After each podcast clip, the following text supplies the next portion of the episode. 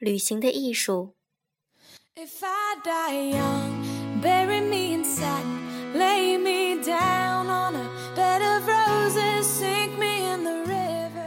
读书是认识自己，认识世界，认识宇宙；音乐是融化心情，净化心灵，启迪心性；旅行是带灵魂去找轮回前的家，从而实现身心灵的统一。你快点呀！旅行中最怕听到这样的催促声。旅行又不是赶路，那么着急奔到目的地不是目的。在旅途中感受环境与心的互动，方是旅行的真谛。落单了，误车了，迷路了，都给你一个机会，以全新的视角来观察这个世界。不妨怀有一颗好奇之心，探索一下这个被打乱的计划的世界。只要在路上，哪里不是旅行呢？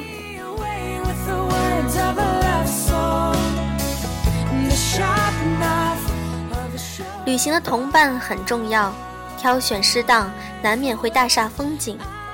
在涉及彼此对人文地理的共鸣，涉及为人处事的态度，涉及对彼此差异的宽容，涉及消费支出的理念，涉及彼此发现美之后能否产生共振。涉及在旅途劳累之后，是否还有照顾对方的耐心？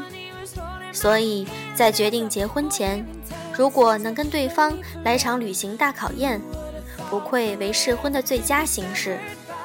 有人旅途中尽是抱怨，有人旅行中满是欢喜。若彼此无法调和，不如就此散去，各奔东西。找一个让你发现世界奇妙的伴侣，是多么的幸运。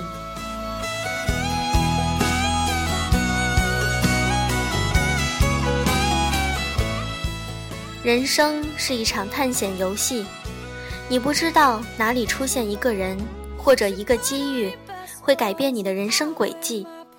所以，我的旅行体验教会我三个经验：一是善待每个遇到的人，他有可能会成为你的贵人，简言之，人无贵贱；二是认真对待每件小事，这件小事当你回首时，可能发现。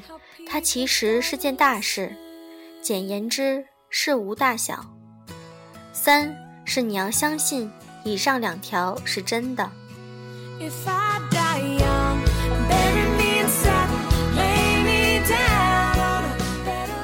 下一站，一天一天，一站一站，奔向下一站的时候，以往种种也成了过眼云烟。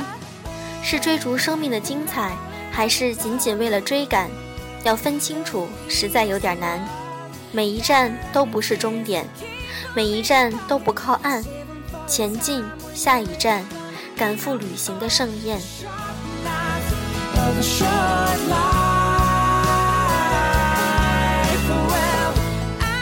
旅行的境界，一类拖 LV 的箱子，连托运都不舍得；戴阿玛尼的墨镜，晚上都不摘。旅行社安排的妥妥当当，这叫显摆旅行；一类跟团吵吵嚷嚷，认为旅行就是拍照，并购买当地特产，回来发现全是 A 货，这叫植物人旅行；一一类出发就不知目的地，醒了不知所在地，内心跟当地人文激荡，与环境融合，这叫旅行。旅游几种。一种文化苦旅，钉块墓碑立刻就能共鸣，从中印证历史的痕迹；一种饕餮盛宴，寻遍每条小巷的小店，感受原汁原味的美食；一种购物狂人，不看景观只逛店，各种特色，各种异域风情，带回家就等于带回整个世界；一种趴托。拖着相机到处拍人、拍物、拍景，来定格那刻的美。旅游就是寻找轮回前的自己。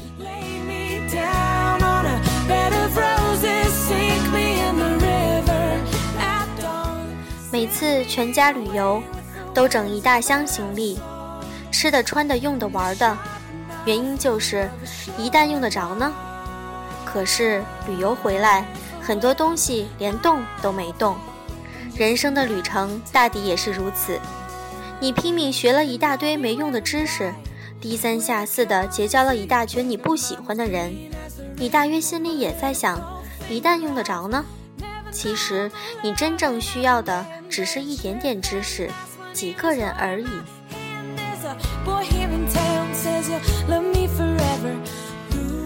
走过的城市越多，越觉得差不多。无论是树立的雕像，还是沿途叫卖的特产，他们越是要显示出自己的独特，就越是平庸。我想，一个城市的独特，不在那些熙熙攘攘的景点，而在车水马龙的人身上所散发出来的一种精神。所以我经常宁愿站在路口，凝视人的气质，也不愿走进景点。去感受人为的布局。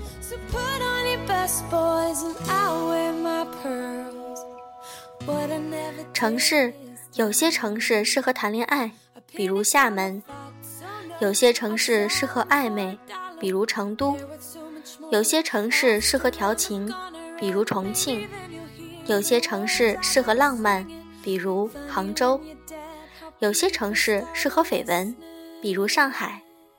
有些城市适合放纵，比如东莞；有些城市适合亲密，比如哈尔滨；有些城市适合婚姻，比如北京。你可能喜欢很多城市，但只有一座城市适合你。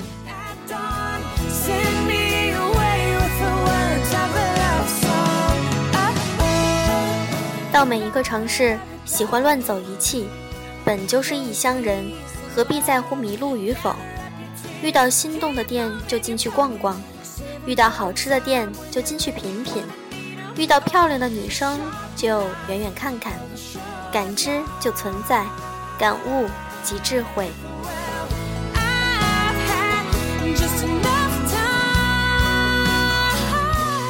夜色笼罩下的城市，星光点点。坐出租车，听着悠悠的蓝调。路灯的光线从身上扫过，如同时光的影子。从车窗望出去，有人在路边小店里闲逛乱砍，有人快速跑过，背影忽远；有人伫立在路口踌躇不前，有人在小吃摊意兴阑珊。是我路过你们，还是你们路过我？我是你们的过客，还是你们是我的过客？来找一个人，来寻一座属于自己的城。城市很小，自己很大。融入一个人，融入一座城。